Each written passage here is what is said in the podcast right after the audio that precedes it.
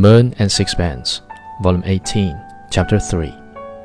It was because I felt this that Dirk Stroeve was not to me, as to others, merely an object of ridicule. His fellow painters made no secret of their contempt for his work, but he earned a fair amount of money, and they did not hesitate to make free use of his purse.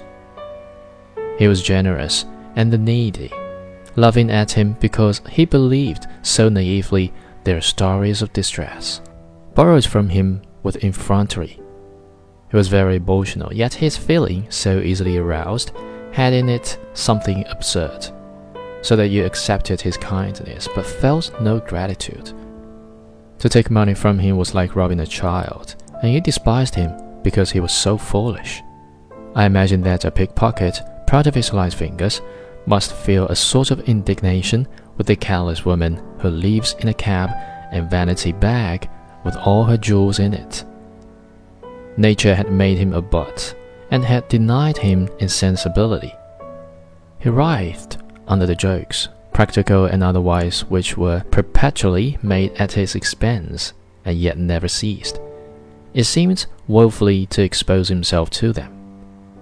He was constantly wounded, and yet his good nature was such that he could not bear malice. The viper might sting him, but he never learned by experience. He had no sooner recovered from his pain than he tenderly placed it once more in his bosom. His life was a tragedy written in the terms of knockabout farce.